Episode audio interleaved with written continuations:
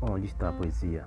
Se tudo nós tivesse um pouco de poesia, o mundo seria diferente. Em vez de arma, um livro nas mãos, para ouvir a lição, para saber o valor. Se tudo nós tivesse uma hora por dia para falar de poesia, o mundo teria mais amor.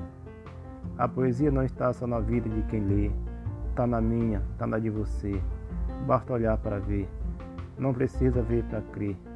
Ela está nos pequenos gestos, ela vive no jardim, colhendo rosas, exalando perfumes, aromas e sabor.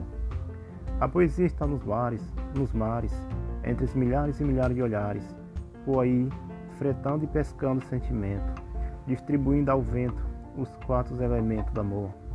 A poesia está na página branca, ao chão, entre os olhos de quem vê a vida cor-de-rosa, no néctar da flor, preocupada-se com beija-flor ao dar beijos e beijos de amor. A poesia é feita de afeto, escrita a versos, escrita no deserto. Ela está no pensamento de quem escreveu e na cabeça de quem leu. Heraldo Silva, autor.